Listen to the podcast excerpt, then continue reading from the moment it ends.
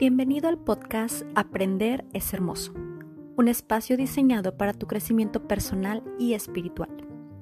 Yo soy Andrea Figueroa y si lo eliges, te acompañaré a descubrir la magia de aprender de las experiencias de tu vida y usar ese aprendizaje a tu favor para alcanzar el éxito que deseas.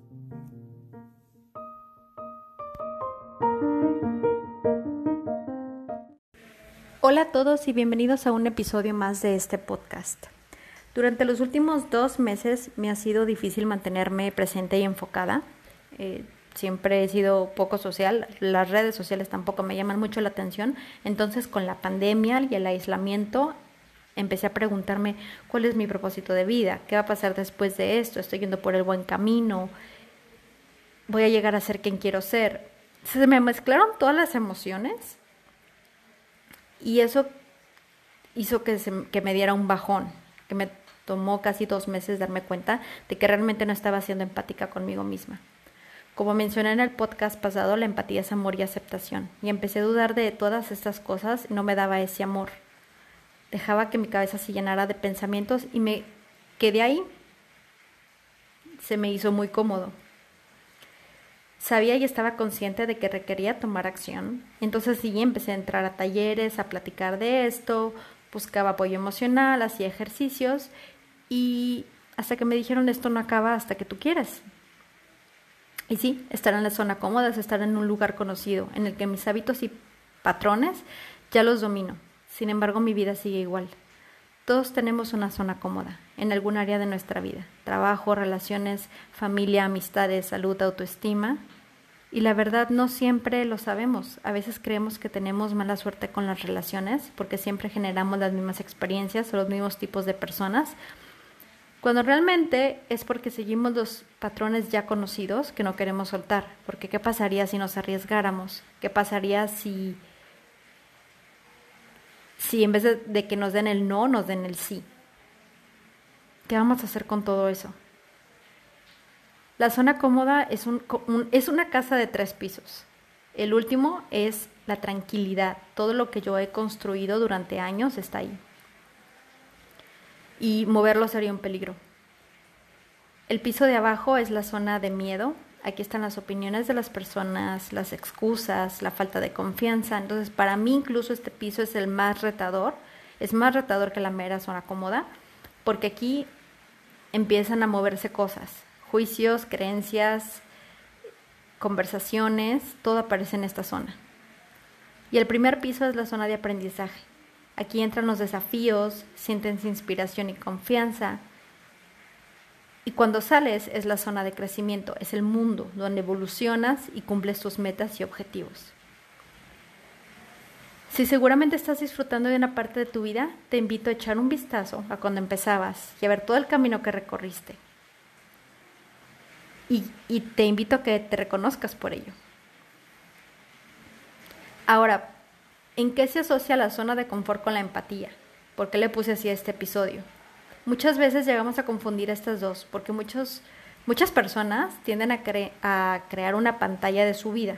Aquellas personas que están subiendo fotos de todo lo que hacen cada segundo son personas que crean una pantalla de cómo es su vida porque es cómodo, porque así ya no los están cuestionando. Aquel punto es la vulnerabilidad mostrar que tienes miedo y que no tienes lo que quieres no es cobardía, es valentía. Empatizar con la gente desde tu ser, tu luz y tu autenticidad es un gran paso para salir de la zona de confort. Y, dejar de contarnos la historia de que es que así soy, es que ya no puedo hacer nada más, es que lo hago por mis hijos, es que qué van a decir mis papás o qué va a decir la gente, es que así me criaron, es estar en el último piso, porque ni siquiera te arriesgas, ni siquiera entras a la zona de miedo donde te empiezas a, cuestionar tus creencias y tus historias y las empiezas a romper. Ahora también es importante entender que si vas a salir de la zona de confort lo hagas con responsabilidad y siempre para tu más alto bien. Te pondré un ejemplo muy sutil, pero si lo llevas a, un problema más grande vas a entender de qué hablo. A mí siempre me han molestado las personas que quieren obligarme a tomar de más o emborracharme en fiestas y reuniones. Me molesta demasiado porque ni siquiera entiendo el propósito y no lo logran. Ellos a lo mejor se ganan un, rato de diversión burlándose, pero yo no gano nada. Pensé que era la única hasta que, hasta que una amiga que es más fiestera que yo me dijo que le molestaba mucho que la obligaran a tomar o a emborracharse. Entonces me sentí más tranquila y dije, no soy la única.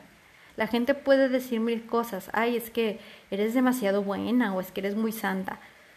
Pero en realidad, ¿qué gano si lo hago? ¿Lo voy a hacer nada más para darles el gusto? ¿Realmente si no lo hago soy cómoda? No. Porque no estoy ganando nada ni lo estoy haciendo para, ni, para mi más alto bien. No cumplo un sueño haciéndolo. Tampoco es responsable. No puedes dejar a las demás personas que te digan que eres cómodo o cobarde, porque ellos creen que si haces algo con lo que tú no estás de acuerdo, vas a ser más valiente. Eso es algo que tú eliges en el momento en el que te sientas listo para salir de la zona cómoda y de una manera responsable.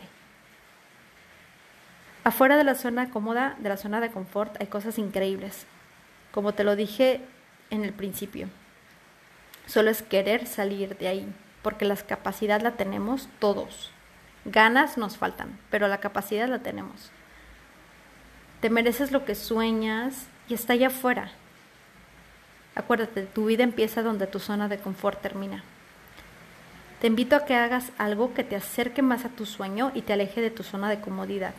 Y te invito a escuchar la canción No estés seguro del grupo R-Way, que precisamente habla de cómo es vivir en la zona de confort.